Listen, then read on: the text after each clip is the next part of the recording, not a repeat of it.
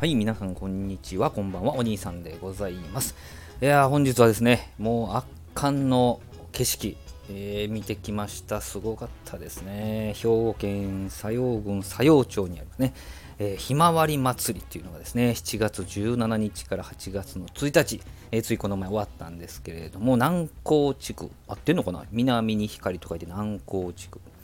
えー、でやってましてですね、えー、このスポーツ公園っていうところがありまして、そこにま駐車場もあるんですけどね、えー、そこに止めて、そこから歩いていけるようにこう誘導の、ね、矢印があったりするんですけども、まあ、周囲一帯、もう見渡す限り、ほんと一帯が、もうひまわりだらけと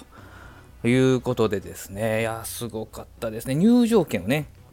200円で、え買うんですけれども、まあ、その入場券買った時にひまわりの種をね、えー、一緒にくださったりとか、で、ちょっとひまわりをね、一面にひまわりがバーっとこう咲いてるのをワクワクしながらこう近づいていくわけなんですけどもね、途中で、えー、その入場券の半券を渡したら苗をいただけたりとか、ああいうですね、もうとあらゆるところにもひまわりのね、えー、に携わる方々がおられたりとか、ひまわりに、えー、あれ？そういえばかき氷ひまわりは関係なかったかな？まあそのかき氷屋さんもその町の人がやってるんでしょうね。えー、そういうのがあったりとかですね。で、あのー、暑いですから、あところどころにこう日よけができるようにちょっとあのテントが張ってあったりとかするわけでございます。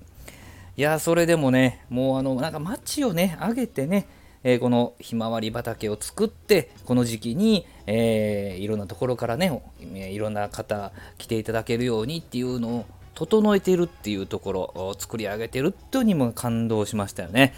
もうねまあ、こう写真見ていただいたら分かると思うんですけど、ほんと一面ひまわりなんです。まあ、うまいこと作ってますよね。高さを合わせたりとかするんですかね。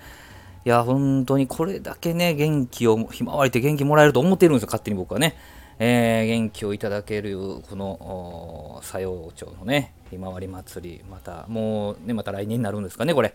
えー、ぜひタイミングスケジュールが合えばですね行きたいな、まあ、そしてまた元気もらいたいなと思いました。いつもね食べ物や飲み物の話してますけど今日はねちょっとお出かけというかあパワーをいただいた話してみました。あ南高地区のひまわり祭りでございました。どうもありがとうございました。